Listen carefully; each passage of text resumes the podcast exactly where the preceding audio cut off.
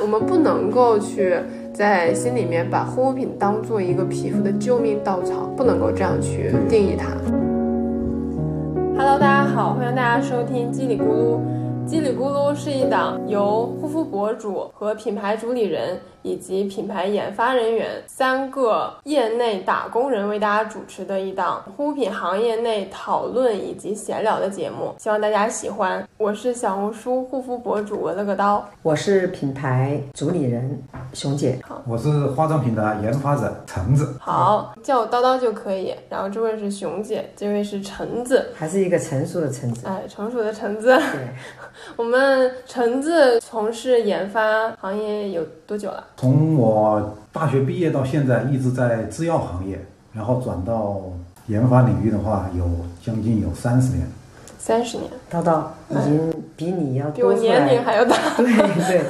对。嗯，那我们熊姐做护肤品有多久？我在制药行业我有十几年，做护肤品的话应该是七年，七年。好，两位都是老护肤品人了，老可以去掉， 对，护肤品人是可以。资深资深护肤品人。我们今天想跟大家聊一聊我们行业内的一些，给大家揭秘一下美妆行业的黑话。可以聊天，主要就是想要打破一些我们业内人士与用户之间的，就是与大家使用护肤品的人的一些认知壁垒吧。就是可能在大家认为很厉害的一些事情，在我们这边认为它可能也许是个笑话。 对，好多这种笑话哎，好多笑话。那今天我们就给大家讲一讲笑话。可以，就是我发现现在很多小姐姐、小哥哥，大家都喜欢每天敷面膜。两位对这个情况怎么看？这个天天敷就相当于把整个皮肤都泡在水里的状态，肯定是不太好的呀。每天都泡一遍，泡泡敷呢了。对，这个肯定不好。那我们具体能不能从这个我们面膜的一个研发和它作用于我们皮肤的功效来说一下，为什么我们不建议？因为我们三个大概意见统一，都不建议每天敷，对吧？对对，嗯，那我们可不可以从研发成分、功效的角度，以及它的物理层面，对吧？为什么不建议大家天天敷面膜？好，虽然现在也有这种很多的博主也提出来，就是不要过度水合等等等等。嗯，我们先说天天敷对不对？啊、我们肯认为不对。嗯，但是呢，大家很多人会觉得面膜的功效好像只有补水，就只有保湿。对，这个字也去掉。不不不，很多人就是觉得只有补水，但是我们都知道补水它是本身是一个伪概概念，对那我们这里就不说补水，我们就说保湿。对，它本身的功效就是就是嗯保湿，让它一个水合的过程。嗯，其实这个水合，其实很多东西有个度，对吧？像也有些面膜，它里面含有了一些活性物质，也不能说它只是一个起到保湿的一个作用。是的，对它这个还是有一些功效成分在里面。对对对，先谈一下面膜本身吧。面膜本身它是一张面膜布，简单的说一个面膜布，不从管是物理层面对上，来不管讲，什么材质，我们暂时不管它。一个面膜布上挂了很多的液体，这个液体里面有很多的活性物或者其他的一些增稠的成分，然后其他的是水，这些东西做一张面膜敷在脸上，盖在脸上，它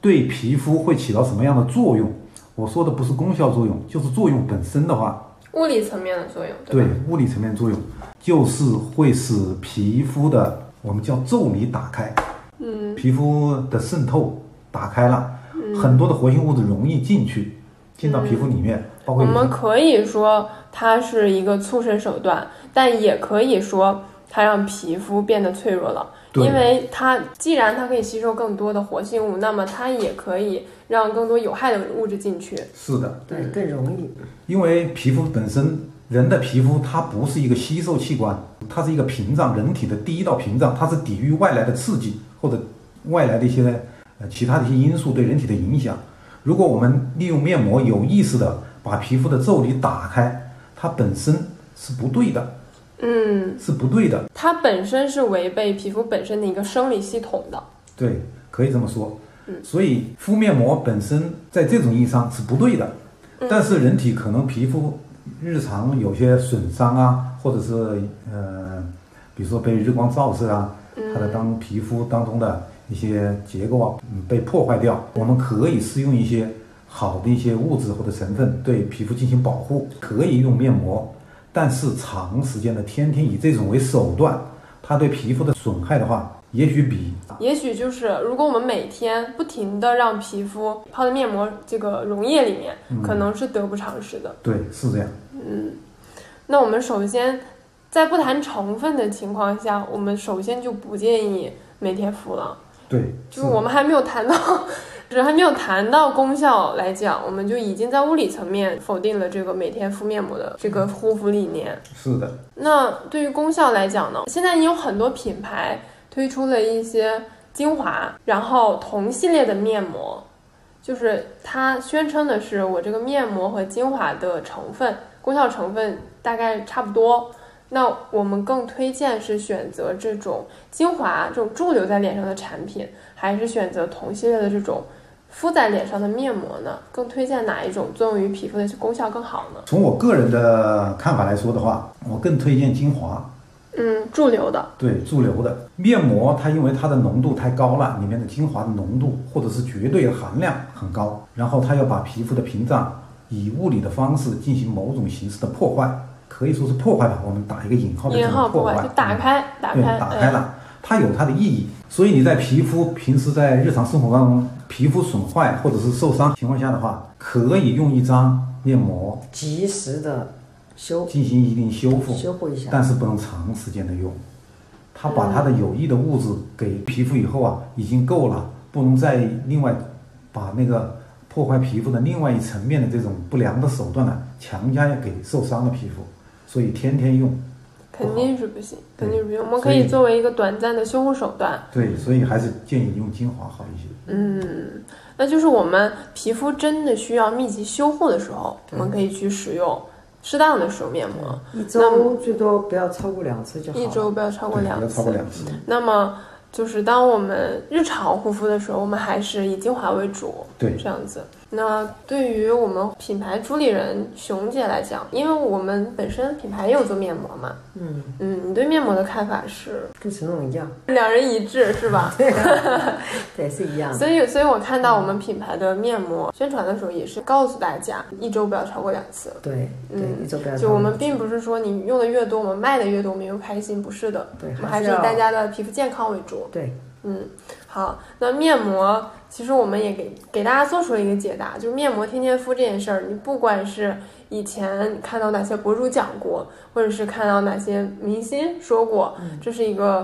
护肤护肤的手段和方式，那么天天敷对大家的皮肤也是有有影响的有对，是有影响的。不管它里面的活性的物质，它的功效成分有多么的好，多么的贵，多么的珍惜，也许你的皮肤每天敷是会得不偿失的。那还是希望大家在护肤的日常护肤的时候，可以考虑到今天我们说的很中肯的一些建议吧。嗯，对，那最近除了我，两位有没有从各自的角度听到一些美妆行业的所谓黑话呢？近段时间就是产品的包装上面，我不知道大家有没有关注啊，就是有一个微量添加。这个微量添加主要指的就是你整个的这个化妆品的成分表，不再像以前，哎，我添加什么，然后整个的就是呈现出来，现在是有区别了。低于百分之零点一的，对对，就全部低于百分都之零是的。属于微量添加。对，微量添加就确实是我们和广大使用护肤品的人和业内人士来讲，就是认知概念有非常大的差异。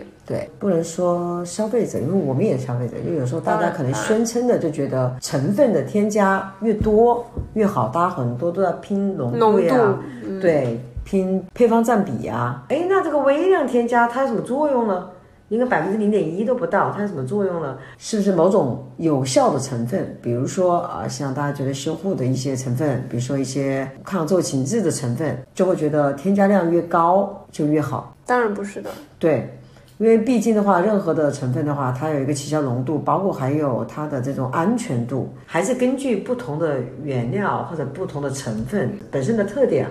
它的这个添加就是遇到我们皮肤上面的这种机理。和这种通路，它的点不同，没有那种绝对说一定要我添的越多，它才证明它是良心，或者是说它添的越多才是对这个产就对产品，而且对我们皮肤就有帮助的。其实这个还是根据产品本身来讲的，对吧，陈总？其实好多我们在研发的时候啊，有好多一类的，一类的我不是说是研发这一块儿啊，就是 OEM 方啊，或者其他的一些嗯品牌方的，他们看到我们研发的一些配方的时候，他们就问：你这个微量添加里面这么一点东西，你能有效吗？你把这个方子给我有什么意义呢？甚至有一些产品，它现在的主打成分都是微量添加。是的，其实这个微量添加现在在市场上有一个对这个定义有一个错觉吧，好像觉得微量添加的就没产品用里面就没 有用，呃，微量添加以外的才能够达到效果。其实这是一个对这一点来说呢，是个错误的认知。其实还是这个市场对于高浓度的一个过度崇拜。对，并不见得越高越好，越纯越好，有的是越纯越好，越浓度越高越好，不是这样的。有些嗯，东西不是这样的不。是这样的。比如说有一些像微量添加成分啊，一些现在比较火的市场上比较火的一些肽类的物质，嗯，生态，对它都在添，基本上都在微量添加里面。它就微量添加，它就起效了。其实，是的，一个产品它的起效浓度，并不是说它是越高，它的活性才越好，嗯越高有时候活性会抑制住的，相反是一个反的，嗯，其实它有一个最佳的一个活性限浓度度范它围，有一个范围范围。嗯而且越高的话，假如说你超出了这个活性浓度越高的话，也许毒性就起来了。哎，其实很多成分我们不能不去谈它的毒性。对，安全性评估，化妆品，呃，备案之前注射或者备案之前的话，这个安全性评估是必须有的，而且安全性评估的那个评估者要在安全性评估包装上签字的，那个人他的资历要求都很严格的，嗯， 很严格的，其实这个护肤品市场的广大消费者，大家使用护肤品的时候，很少会去想到它的毒性，大家都去关注它的功效。其实每一个成分，等到它添加到一定的浓度的时候，它都是有毒理的层面的。对，任何一个产品它都有毒性的，是包括水喝多了也会中毒。 是是的，是的，这个真的是一个，呃，业内人士和大家的一个认知很大的一个误区啊。对，嗯，有很大的一个差距。大家平时只是觉得我说护肤品香香的，啊，滑滑的抹到脸上，从来没有想过它其实也是有可能，就是对有一些风险 的。对我，们可以说任何护肤品涂到脸上，它都是有一定的风险的。都有，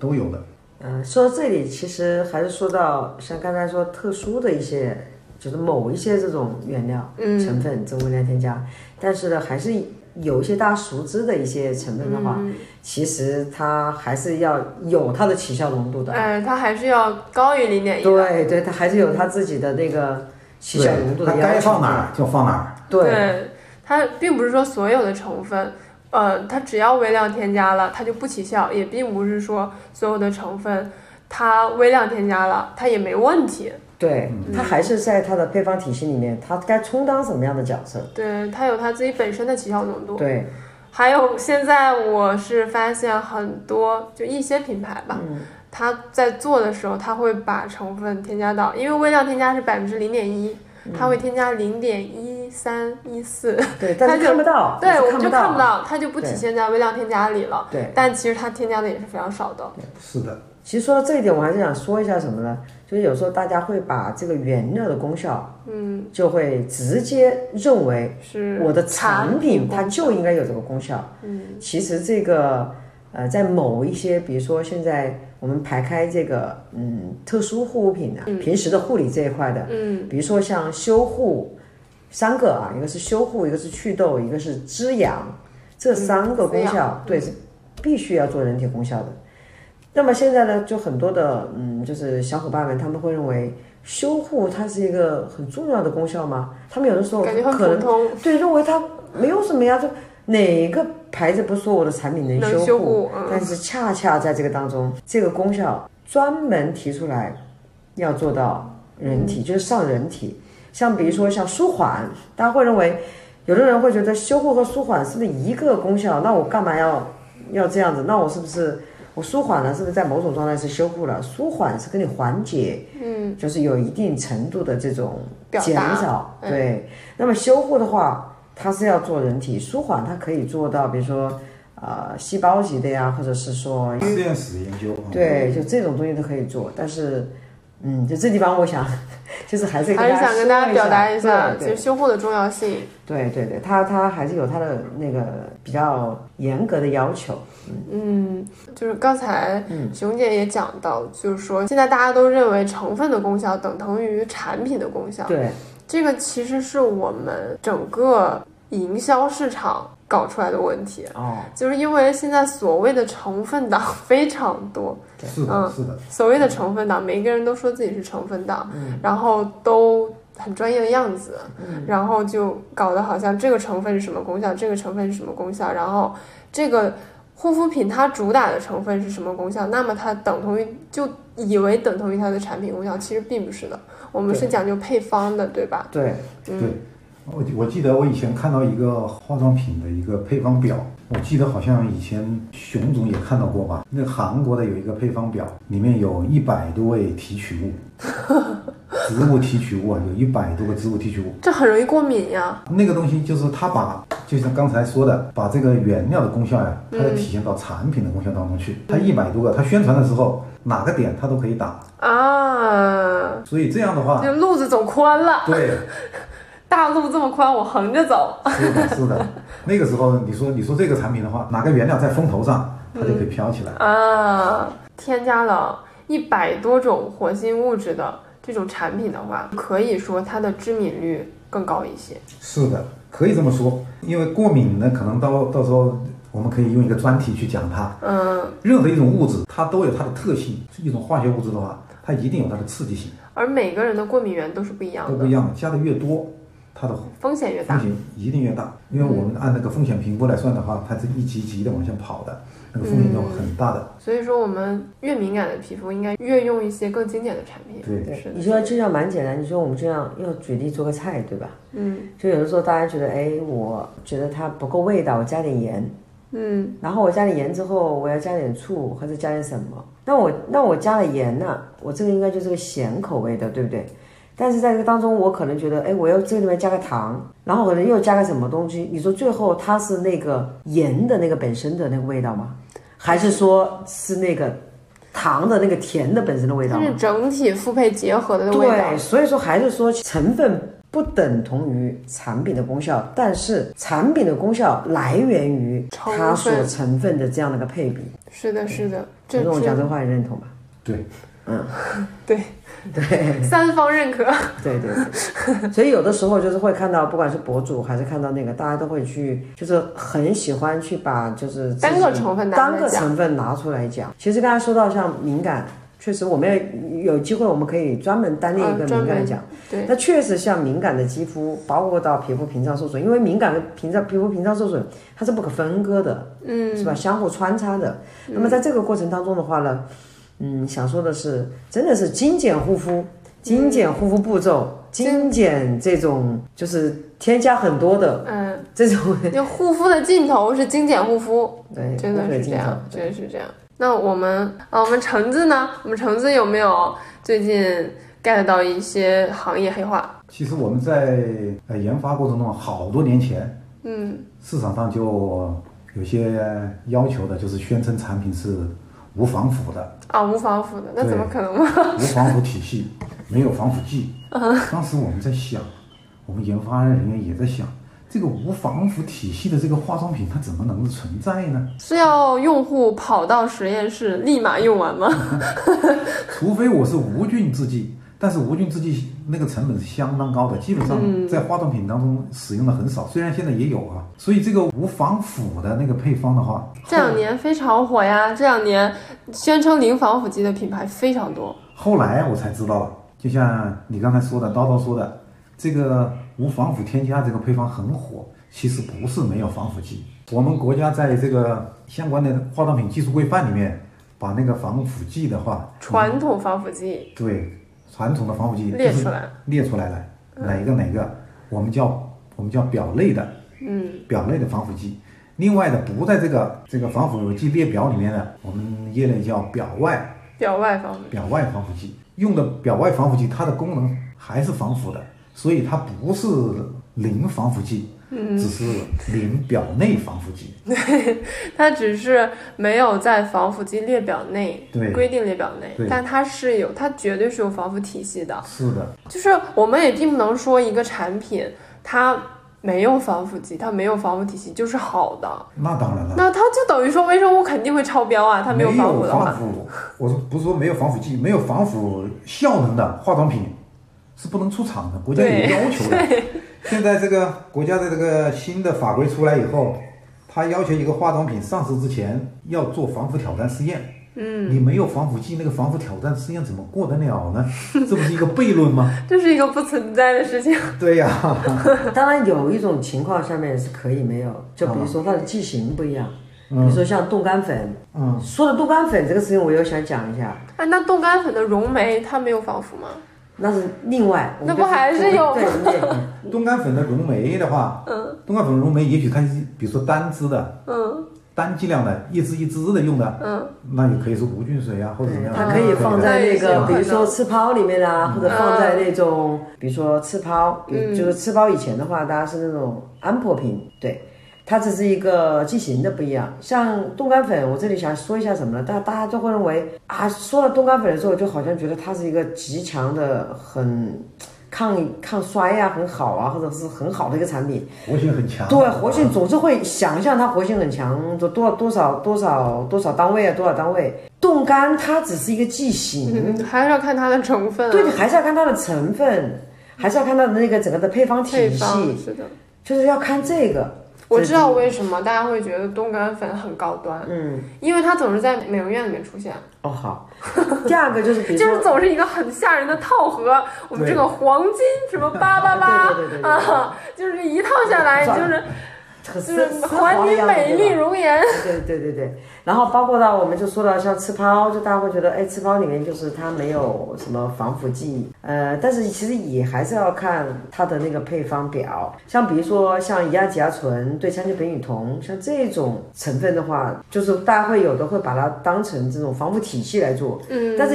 它的这个成有的分人它就是一个保湿的，对，有在的人某种状态讲，人家还是个保湿的功它也效是个的，功效成分。对是对的，是的对，。哎，我我真的遇到过有一次，呃，就是因为我博主嘛，然后有一次那个品牌 PR 发给我的 brief 里面，嗯他是要我去主讲他们 的，我当时对羟基苯乙 酮是吧？我们当时我当时惊呆了，我说你们为什么要主打一个这样的一个成分啊物质，一个 我说成你确定要我讲吗？我说我不会讲这个，我为什么要讲那个呢？啊，就是因可能为没有什么太多的对，就是因为它的配方去表整达个吧配方里它没有什么很显眼的功效成对可分，它就打到这个成分去了。 那就证明它是有多便宜啊，可以这么讲啊，那是有多便宜啊？是的，是的，嗯，但那个产品卖的也不便宜哦。好吧我就不说那个产品了，不能说哎 哦不能说，不能说。哎，说到这一点的话，你刚才说到产品，说到这各方面，其实还有怎么说，很多的点，包括大家都会说到，呃，像近段时间比较火一点，大家说到纯净配方，我不想说纯净配方，我们可以说它是一个理念，对不对？但是呢，嗯还有一种什么样的一种风，就会说到全绿的成分，是不是有这种表达啊就是这个全绿这个的概念。哎，这一点的话，就是嗯，陈总，好像我们就是之前沟通过这个问题，对不对？对，就是嗯，来这个话题交给你了。全绿最开始的时候啊，从市场上反馈来说，你们产品这个配方是不是全绿的？当时我一懵，什么权利？什么叫全绿？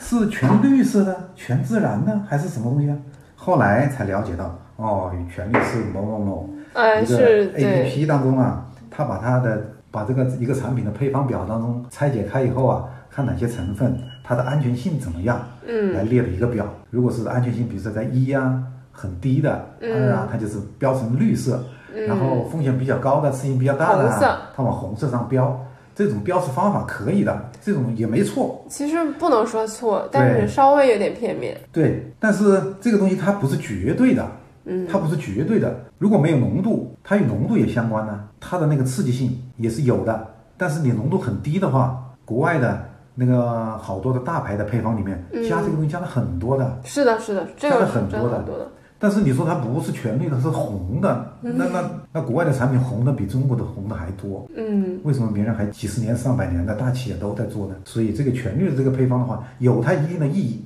但是不能绝对的看这个东西。嗯，就嗯像我们业内人士说，或者是消费者也知道这句话，就是平时可能把它又忘了。嗯，就是不谈浓度啊，原料不谈浓度来说毒谈事情。性，嗯，小李吗？对，其实很多我们喜欢的功效成分，它也是变红的，比如说 A 醇，嗯，它也许刺激性还更大呢。哎，它更大，但是我嗯们是想要它的功效的，但是它是红色 的，是的，对，这就是其实说白了，这就是风险和收益来比较，你怎么样来、来来取舍的问题，是的，是而不是的，全绿。如果要这样的全绿的话，你说的那个 A 醇，它就应该，因为它比某些辅料的它是红的，那个是刺的，激它要刺大激嗯性大，要大一些，它就不那那这种配方的话，按理什么是都不是全绿的，那你怎么办呢？这种产品还不好吗？比那些不含的要好吗？所以不能绝对的这么看嗯，。不能绝对看，但是这个全绿的这个，我是觉得他们给消费者的这个比较直观的一种表现形式，也是很好的。那个 app 上面是的，有它的一定的意义的，有它积极的意义嗯的，是有的意义的，嗯是的，呃，这说到这一点，其实还是想说，像叨叨像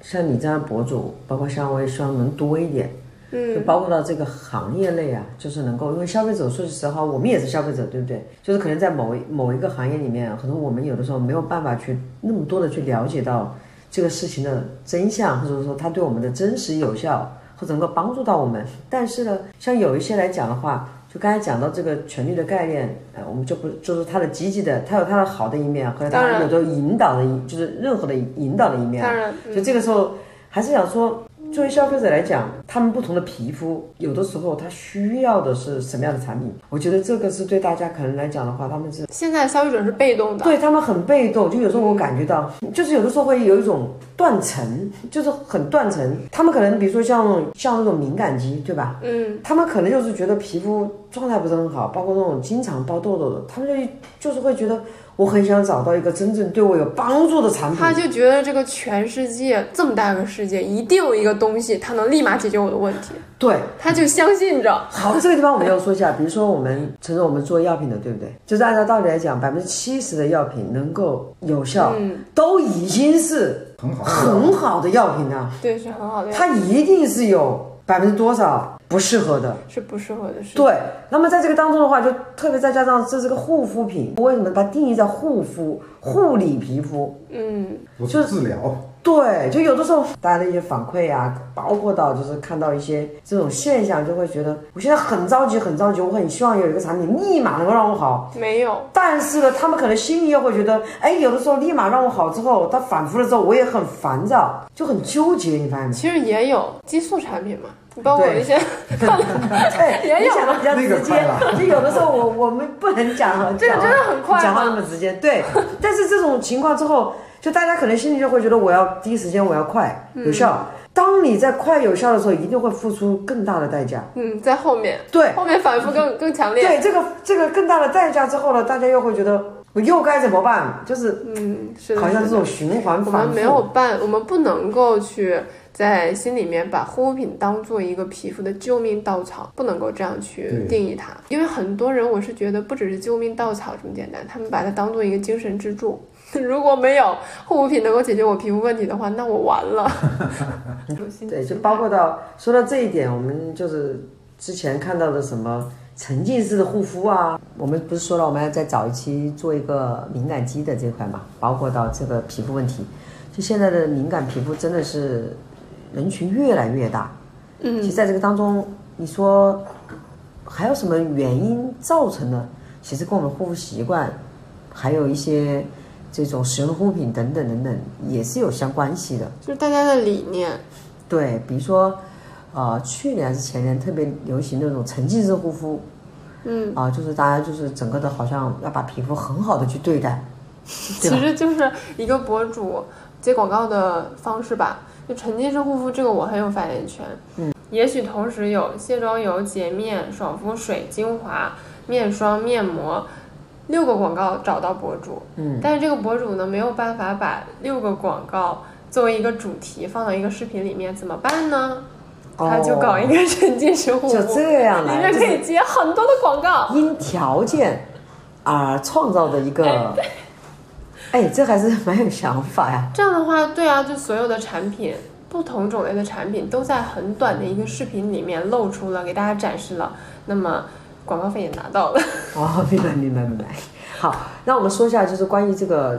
洗脸的问题，对吧？啊、对我们就的说一下是的 洗脸的问题。洗脸这个问题。对，呃，这个我是觉得大家对洗脸清洁的这个很有概念执念很有执念，对，嗯是吧？比如说要讲究我们要氨基酸的洁面，什么嗯这个表活不行，那个表那情个那个不啊，行阴历子表情哎，对对对各种对，表就好像很多很多很多很多。其实，在护品领域，我是觉得洁面它是一个很简单的一个东西，但是在大家看来，这个认知差距还是很大的。大家觉得洁面能洗干净一切，对，就很重要，对，包对括可以深层清洁，对，就还有个问题，你说这个洗脸，我们真的要把它洗到白白净净吗？我想说，有一些人也许就是想要说所谓的深层清洁，大概就是想把我们的脸洗得非常非常干净，他可能就会把自己的屏障洗掉。就是我们怎么去洗 去去说的那个，就是干净的定义呢？还有不同的人群，对就吧？没不能有任何的死皮啊，就脸上不能有任何不光滑，就像搓盘子一样，搓的时候脸会响，你知道那种涩涩的感觉吧？那是不是？啊，这这个这个追求我也是，有很多人有这个追求啊，很多油皮我看到外面市场上有卖那个什么电动那个刷子的，是不是？哎，洗刷脸的那脸个刷，还有那个面部磨砂膏，啊，哎，你说到面膜磨砂膏，有没有觉得就是好像好多年前这个磨砂是还蛮火的一种，很里火面的呀一种那个叫什去年么？就就是这种肤感的感受。嗯后来就少了。因为它不环保，它那个颗粒是不能被降解的，而且它是一个伪概念。就是其实这样说吧，就是我们我们就是拿单一人群来讲啊，嗯，就是一个皮肤它有就是敏感了、或者皮肤屏障受损了、你说我们过多的去把它给就是我们认为的这种外部的那种清洁，或者是在利用什么那种方式，刚才说的什么刷子啊各方面，其实你是加剧了它的这种破坏。当然啦，就是很多屏障受损的人，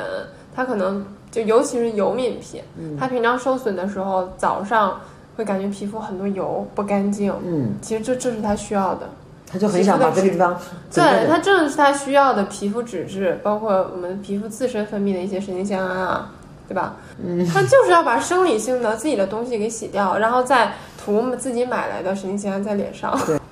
减少清洁，就是有的时候就是也包括减少上妆，比如早上起来之后的话，就用清水洗脸就好了。